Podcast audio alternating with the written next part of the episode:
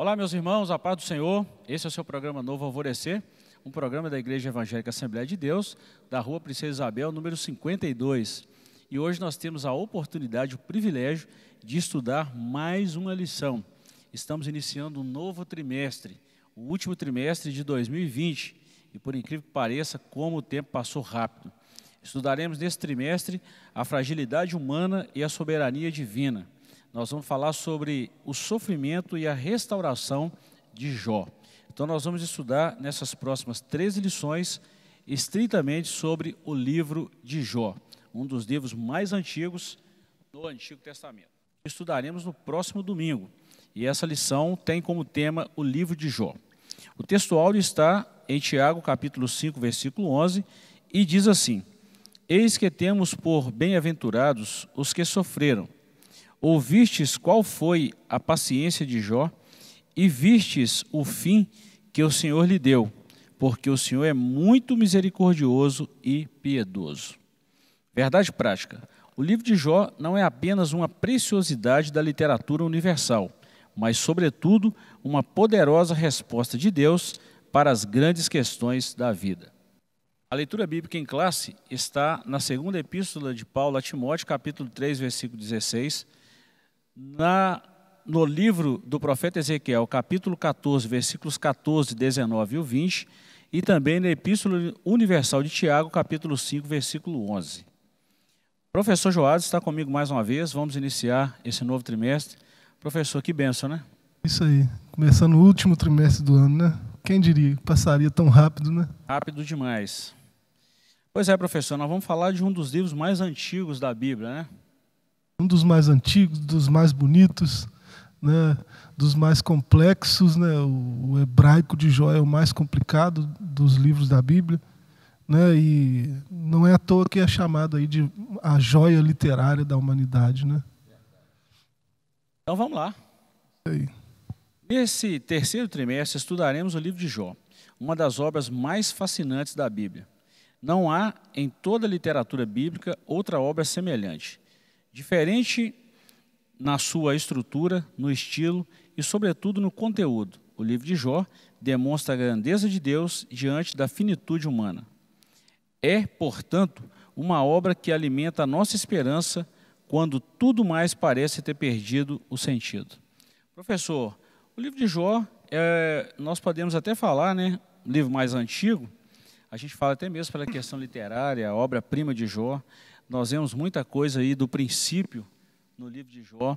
Eu acredito que vai ser uma, um estudo fascinante, como diz o comentarista. Vai ser um estudo extraordinário e acredito que nós vamos aprender juntos muita coisa nesse livro de Jó.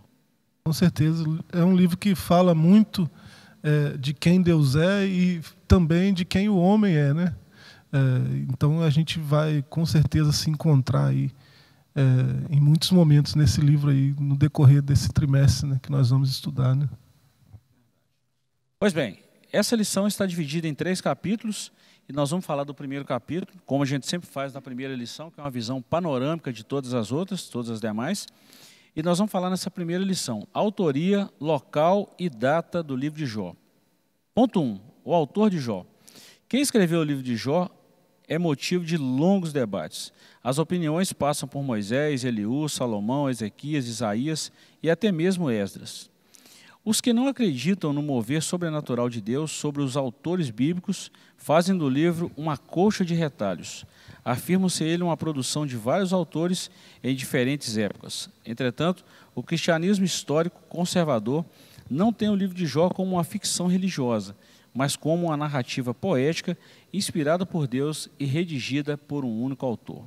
A própria Bíblia não apresenta indicações do autor do livro, mas o fato é que o autor conhecia a forma poética e nela expressou a maior parte do livro. Bom, professor, nós estamos falando aqui da autoria, é debate teológico para muito tempo, né? Sim, é, os especialistas né, eles vão discutir, a tradição vai discutir, não há consenso nem na tradição judaica, nem nos especialistas né, em literatura quanto ao autor. Né? É, os, mais, os mais citados como autor aí são Moisés, né? É, o próprio é, é citado aqui Salomão, né, próprio Esdras, né, que são os mais citados. Aí. O Moisés, por exemplo, é citado no Talmud né, como autor do livro. Né, é, mas a, a, tradição judaica, é, em outros momentos, aponta para Esdras ou para outros escritores que não o próprio Moisés. Então não há consenso. Então a gente diz que é um autor desconhecido, né? É mais sensato. Verdade. É mais sensato e assim, de uma forma sábia, nós não estamos arriscando, né? Não estamos dando um, uma, vamos falar assim, um, um, tiro fora nisso aí. E não é, não é sensato e não é correto falar quando a gente não tem uma, uma, uma afirmação concreta. Pois bem, nós falamos do autor. Vamos falar da pessoa histórica de Jó que é o ponto 2. A Bíblia mesmo atesta que Jó foi uma pessoa histórica. O profeta Ezequiel confirma que ele, de fato, foi uma, uma pessoa real, correlacionando-o ao lado de Noé e Daniel. Tiago, por exemplo, atesta a realidade histórica do principal personagem do livro, bem como a autenticidade textual, quando destaca a perseverança de Jó. Para muita gente, o livro de Jó é uma ficção. Sim, mas a própria Bíblia mostra a historicidade do personagem, Verdade. pelo menos, né? Ezequiel 14 aí no verso 14, verso 20, o seu nome é citado diretamente, né? Tiago capítulo 5, verso 11, né? é, esses versículos aí todos mostram que Jó não é um personagem inventado, um, uma ficção, né? é alguém que existiu de fato e que é, é até referencial para nós, né? referencial de justiça, de integridade, né? de retidão. É, e assim, além desses textos citados aí, a gente pode pensar, por exemplo, em Gênesis 46, 13, onde vai falar que Issacar deu esse nome a um dos seus filhos. Então, um dos netos de Israel se chamava Jó. Né? Seria uma homenagem a esse patriarca. Né? É, então, é, é, há evidências na própria Bíblia dizendo que esse personagem não é um personagem fictício, né? é alguém que existiu de fato, que viveu de fato. Olha bem, é, eu sempre falei isso, né? Que quando a gente olha, uh, uh, nós vamos falar desse terceiro ponto agora, a terra de Jó, né? É, a gente vê a, a, a, autenticidade da Bíblia falando de Jó. Né? A Bíblia começa falando o próprio Deus dando testemunho. Havia um homem na terra de Uz, cujo nome era Jó. Homem temente a Deus, que se desviava do mal, homem reto, íntegro. O próprio Deus dando testemunho. Então a gente vê a autenticidade, a, a, a veracidade dos fatos e podemos afirmar biblicamente que Jó é um personagem literal, real, e não algo fictício. Sim, é, e a Bíblia não tem historinhas, né? Verdade. É, é, pessoas que desconfiam da Bíblia tem suas razões para desconfiar, mas essas razões, nenhuma delas é fundamentada, né? É, assim, na verdade, porque é, a Bíblia, tudo que está escrito lá, tudo que ela disse que aconteceria, aconteceu e está acontecendo e vai acontecer, né? Porque ela é a, a viva palavra de Deus, né? A verdade, né? É, então não, não há por que a gente cair nessa história aí dos teólogos liberais de dizer que é, Jó é um personagem inventado, que o próprio livro é uma ficção, isso aí é uhum. conversa fiada. Né? E nós vamos ver muita coisa aí no livro de Jó, mas muita coisa mesmo. Então vamos lá, a terra de Jó. Já no início do seu texto, o livro de Jó destaca que ele era da terra de Uz, Jó 1 e 1. Como Jó, Uz era uma terra real. Os comentaristas situam Uz ao sul de Edom e ao oeste do deserto da Arábia, se estendendo a leste, indo até a Babilônia. E a gente vê essas citações em Jeremias 4, 21, 25, 20 e outras citações também. Professor, uma, uma coisa que liga é, Jó é como o próprio Ezequiel chama ele de patriarca, dessa era patriarcal, né? dessa aliança de Deus naquele período patriarcal. E Jó é, é considerado como um patriarca, ou seja, ele viveu naquela época. E quando a Bíblia fala terra de Uz, se a gente olhar a linhagem de Adão, a gente vai ver esse nome, Uz. É, essa terra lá em Edom, né, é, a gente vê, não em Jeremias 4,21, mas em Lamentações de Jeremias 4,21. Né, a gente vê aí informações sobre essa terra. Então também não é um lugar fictício. Né? Uhum. É, por sinal, era uma terra da nobreza. Né? Uhum. Personagens muito nobres viviam Sim. lá. Então isso dá uma indicação da nobreza também desse personagem né, histórico. É, tanto é que você vê quando os amigos, cada um de um lugar, né, resolve ir, ir ter com Jó, né, eles chegam muito facilmente lá onde ele está. Né? Era, um, era um lugar central. Né. Fácil né? acesso, né? Isso. E de uma localidade muito boa, né?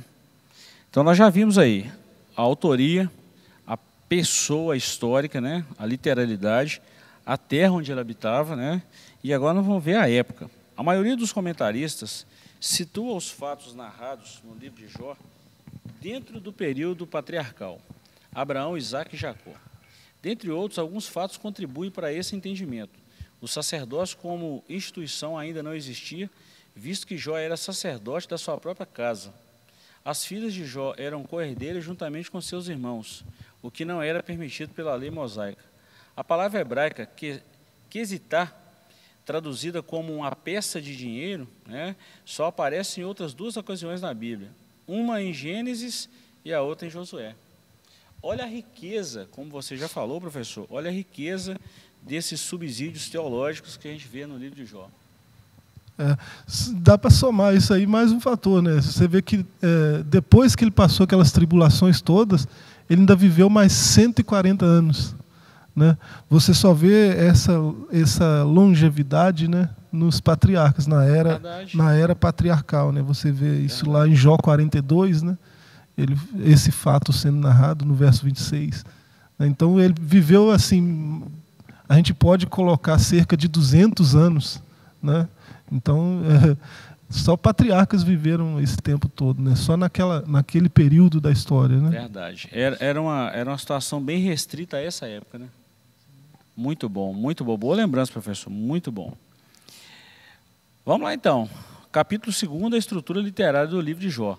E nós vamos encerrar no capítulo 3 qual que é a mensagem do livro de Jó. Bom, dentro desse capítulo 2 aqui, nós vamos falar de três pontos também: prosa e poesia, que é a estrutura literária, a organização e a abundância de figuras de linguagem.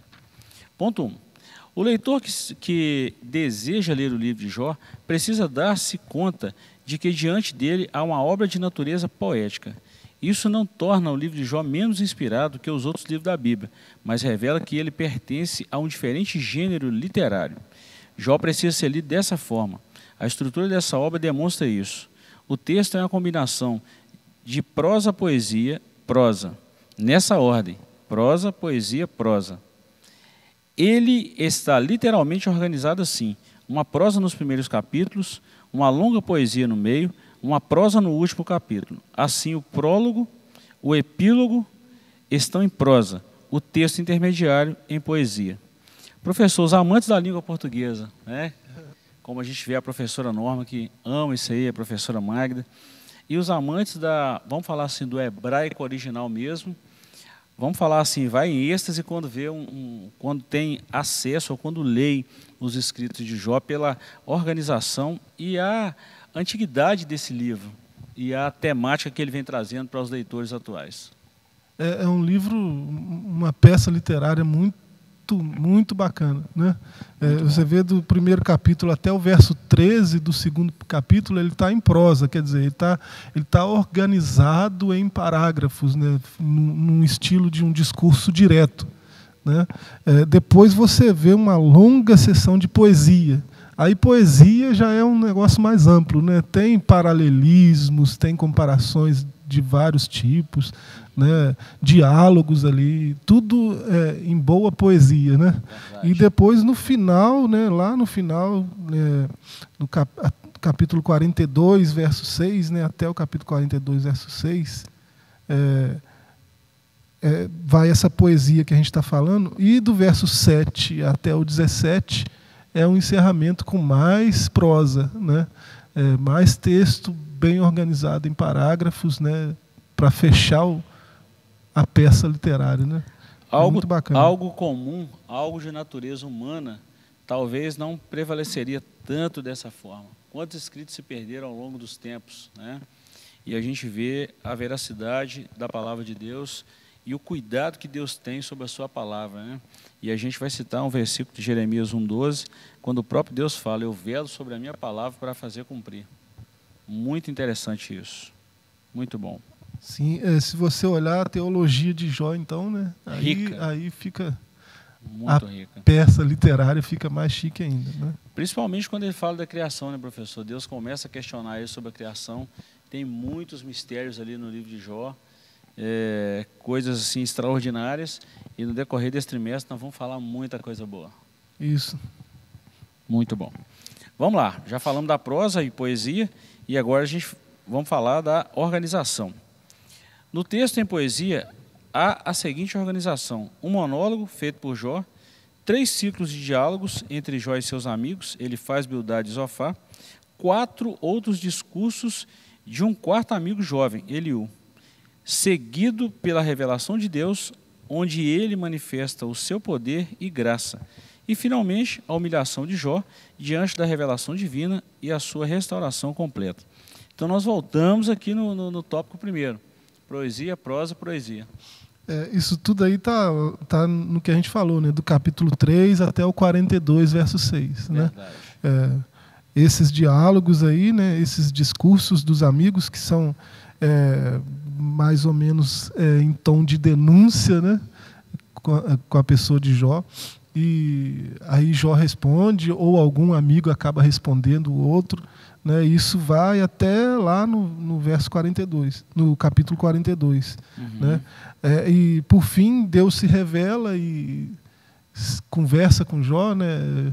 É, ao contrário do que a gente leitor espera, né?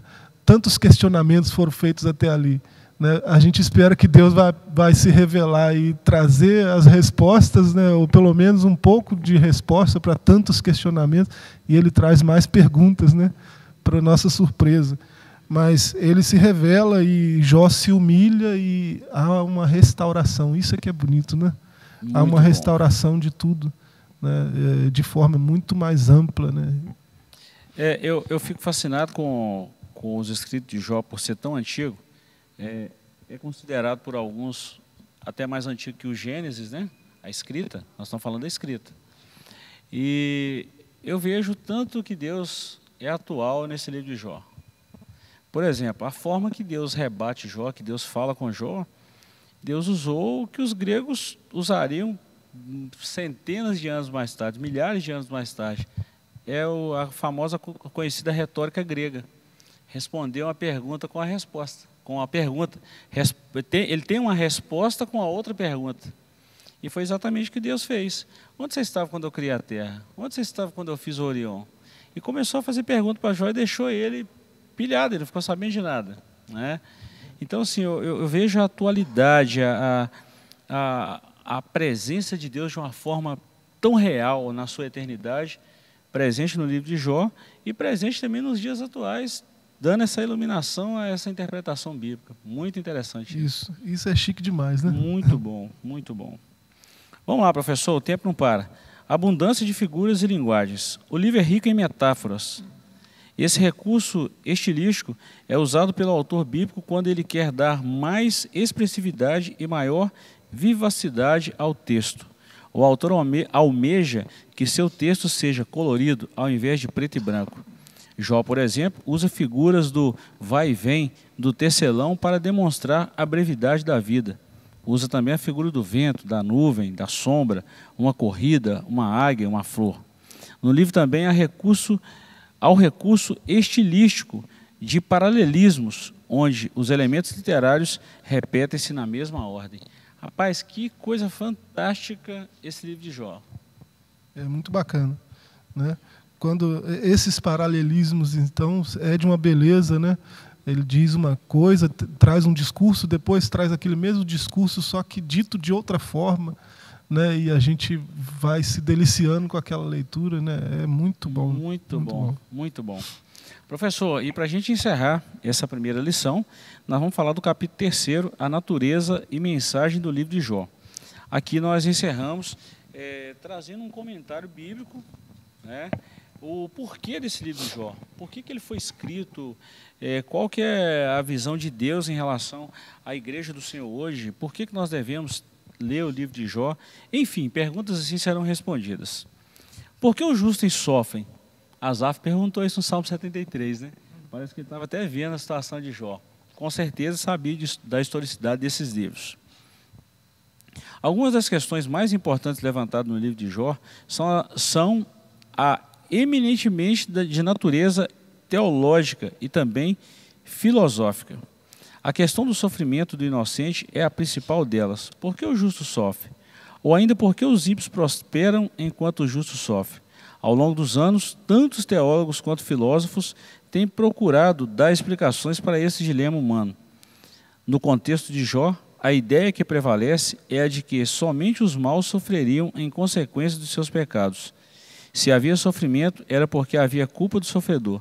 Nesse aspecto, ao longo dos seus 42 capítulos, o autor procura demonstrar um novo olhar sobre essa questão. E, e a gente vê isso em toda a Bíblia, né? É, o Salmo que, de Asaf é um, um, um exemplo e tanto né, disso aí. Né? O problema do mal né, é como tanto a teologia quanto a filosofia chama essa questão. Né? É, e cada uma dessas áreas do pensamento humano vai dar uma resposta diferente ou algumas respostas diferentes para esse problema. Né? É, das mais famosas né, ou mais recorrentes, né, que alguém até se apropria delas para levantar outras, né, é, temos o dilema de Epicuro, né, e a, talvez um, um, tipo de resposta a esse dilema dado por Agostinho, com o problema do mal que ele levantou. né? Ele respondeu o problema do mal dizendo que o mal não existe. Né? O mal é só uma ausência do bem. Né? É só é, uma ocasião onde o bem não está presente, né? digamos assim. É, então é, é uma questão filosófica, sim, né? mas ela a filosofia, quando fala dela, acaba recorrendo à teologia. Né? É incrível. E então a resposta, a gente pode deduzir disso, que a resposta boa para essa pergunta, né, para o problema do mal, a resposta boa para esse problema está na teologia. Verdade. Né? E a gente seria muito pretensioso de responder isso aqui né, com tão pouco tempo. Né? Mas a gente vai tentar fazer isso ao decorrer do trimestre. Né? E Verdade. Deus vai nos ajudar com isso. Verdade. Muita coisa boa, tá? Porque os justos sofrem. E nós vamos trabalhar muito esses temas também. Como está sendo uma aula introdutória dessas três lições, hoje nós estamos falando uma visão panorâmica do livro. Né? Vamos lá. Ponto 2. Existe bondade desinteressa desinteressada? Para muitas pessoas, qualquer prática religiosa não passa de barganha. Essa era também a tese do diabo. Para ele, Jó só permanecia fiel a Deus porque recebia benefício em troca. Jó era um homem agraciado de muitos bens. Então o diabo alegou isso com Deus. Ó, Jó só faz isso aí porque só abençoa ele, só enche ele de bens. Tira isso dele para ver se ele não vai blasfemar na, na sua presença. Ele te serve porque o Senhor encheu ele de, de coisa boa. É, é só por isso. Né? Essa é a acusação do diabo. Né? Mas a gente lê em Jó 31, 24, né? é, da confiança de Jó aonde que estava não estava nas riquezas que ele tinha. E a gente vê no decorrer do livro, né, pelas atitudes dele, a gente vê que a confiança dele não estava em nenhum grama de ouro, né, de todo aquele ouro que ele tinha. Né, estava no Deus Criador, que ele chama de Todo-Poderoso, pelo menos 31 vezes no livro. Né? Então, é, é, o diferencial de Jó, Jó é muito rico, né? mas ele não se enquadra lá em Mateus 19, 24. Né? É mais fácil um camelo passar pelo fundo da agulha do que um rico no, entrar no reino. Jó não se enquadra aí, porque a confiança de Jó não está na riqueza. Né? A confiança de Jó está no Deus Criador, o Deus Todo-Poderoso, né? É, que ele chama Deus assim o tempo todo no seu livro. Né? Nesse é, livro. Nós vamos falar muita coisa aqui no decorrer desse trimestre aqui sobre esse sofrimento de Jó, a restauração e tudo mais. E uma das coisas importantes que a gente vê lá no início mesmo do sofrimento de Jó, que ele estava, vamos falar assim, com uma doença terrível, né? E coçando com, com o caco de telha, e a mulher dele falou assim, rapaz, amaldiçoa esse Deus e morre. E ele falou assim, olha, como uma louca tu fala. Ele não chamou a mulher de louca, ele falou assim, como uma louca você está falando. E ele dá uma resposta, no sair do vento da minha mãe e no para lá voltarei. Deus me deu e Deus tomou. Bendito seja o nome do Senhor. Olha que resposta. Tinha que ser muito crente para responder isso. Né? É, olha onde está a confiança Não dele. É? Né? Está no Senhor. Tinha tudo, foi a lona, e a gente vê depois, professor, uma coisa que pouca gente fala, né? É esse segundo estado de Jó. Como Deus fez prosperar Jó. Né? Ele dobrou tudo que ele tinha mesmo, literalmente, tudo. É, o, o, ele foi muito mais próspero durante 140 anos do que ele foi durante esses talvez 50, 60 anos, 40. Verdade. Né? Não sabe, a gente, é, não, a gente sabe não quanto sabe. tempo é. foi isso. Né? Então ele foi muito mais próspero e muito mais abundante é, em bens e em tudo mais. Verdade, né? verdade. É, eu fico pensando, professor, é no cuidar de Deus, tá? O salmista estava muito certo quando ele escreveu o Salmo 37, 25, né? Fui moço e agora sou velho, mas nunca vi desamparado um justo, nem sua descendência mendigar o pão. Sensacional esse texto, né?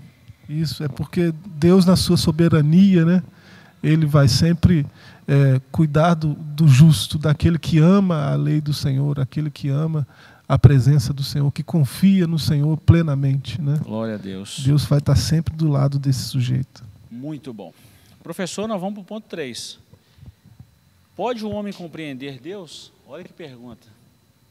Os últimos capítulos de Jó mostram os impactos que a revelação divina tem sobre os homens, como Paulo, que foi verdadeiramente mudado quando contemplou o Senhor numa visão. Assim também Jó é totalmente transformado quando contempla a majestade do Senhor. A questão para Jó não foi tanto entender Deus, mas experimentá-lo. Viver e experienciar Deus mudou completa, completamente a vida de Jó. Eis uma grande lição deixada por esse livro precioso. Eu só quero citar um texto aqui de Jó, Jó 42, 5, no finalzinho do livro, né, o último capítulo, os últimos versículos, Jó expressa um dos versículos mais célebres do seu livro. E quando ele fala assim: Antes eu conhecia Deus só de ouvir falar, agora os meus olhos o veem. Olha que relacionamento foi criado entre Deus e Jó a partir desse sofrimento dele. Então dá para a gente começar a dar uma resposta, professor, a, muitas das pessoas, talvez, muitos irmãos, amigos que estão numa fase de sofrimento, pode ter certeza que esse relacionamento com Deus ele tende a estreitar em momentos assim, né? Não é pelo, não é pelo conhecimento que a transformação vem, né? Verdade. É pela revelação. Né? É, se todos somos indesculpáveis porque Deus se revela até por meio das coisas criadas, uhum. né? É, a gente só vai provar da bondade dele assim é, no nível que Jó provou quando ele se revelar nesse nível para nós, né? É, e essa revelação ela acontece não pelo quanto eu estudo teologia, pelo quanto eu, eu leio sobre Deus, mas pelo quanto eu conheço Deus de fato né, na minha vida, né, o, como, o quanto eu sei que Ele age, que Ele agiu, que Ele agirá na minha vida. Né, é isso é que vai fazer a diferença na minha história. Né? Muito bom, né? É, agora, só um, um, subsídio teológico que a gente tem aqui no nosso comentário da lição. O ponto 6 fala assim, ó, o papel de Satanás como adversário dos justos, é, no livro de Jó, né, aparece. O livro de Jó demonstra mais do que em qualquer outro livro do Antigo Testamento entre as 19 referências nominais a Satanás do Antigo Testamento, 14 ocorreram no livro de Jó. Olha que interessante. Interessante não pela essa personificação e essa manifestação de Satanás. Eu estou falando pela riqueza literária e o cuidado de Deus na vida de um homem. É, Satanás, embora seja tantas vezes citado em Jó, né, é, o que você vê em Jó é como Deus é soberano sobre tudo Exatamente. e até Satanás, quando tenta atrapalhar, ele acaba ajudando. Verdade. É, é, é, aquele, aquele ponto onde Agostinho chama ele de o diabo de Deus. Né? Diabo de Deus. É, nesse sentido. Né? É, Agostinho é um dos, dos, vamos falar assim, dos pais da igreja, né? um dos teólogos conceituados e deixou muitos tratados escritos assim que a gente se refere a ele até hoje. Né? É, muito rico, né? Muito rico. Pois bem, chegamos ao final dessa lição e vamos apenas falar nossa conclusão ou as considerações finais. Nessa lição, apresentamos algumas informações básicas sobre o contexto histórico e literário de Jó. Quanto ao seu gênero, o livro é de natureza poética. Isso é importante para a compreensão da própria estrutura como o livro foi organizado. Vimos que o livro apresenta princípios teológicos que transcendem o espaço e o tempo. E esses princípios são para todas as épocas e culturas. O que é demonstrado, o que é demonstrado é que o conhecimento de Deus é o anseio de todo ser humano. O professor encerra falando o seguinte que a filosofia, ela é sua área também. A filosofia ela, ela procura respostas né, para esses anseios humanos, como por exemplo, eu já falei com você várias vezes, já citei aqui também várias vezes, vários livros, vários tratados de um filósofo grego-romano, Sêneca. Ele sempre escreveu tratados assim da tranquilidade da alma, é, da tranquilidade de espírito, querendo procurar respostas. E a verdadeira resposta não vem é, simplesmente dessas filosofias. Podem até cooperar, mas a verdadeira resposta vem de Deus. Sim, ele é a verdade absoluta, né? Exato. É possível chegar à verdade, né? Que a, que a filosofia sempre buscou tanto, né? Porque a verdade é uma pessoa, né? Verdade. Nós, nós temos experiência com a verdade, né? É, e se comunica conosco. Isso é, é isso é bom, né? incrível, né? né? E essa verdade se fez carne e habitou entre nós, né? Ele mesmo falou: Eu sou o caminho e a verdade e a vida, e ninguém vem ao Pai senão por mim.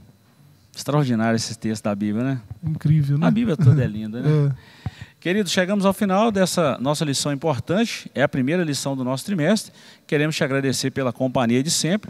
Lembrando que nós ainda é, estamos transmitindo os nossos cultos, mas os nossos tempos já estão abertos. Queremos convidar você a uma oportunidade, sendo nas terças, nas quintas ou aos domingos.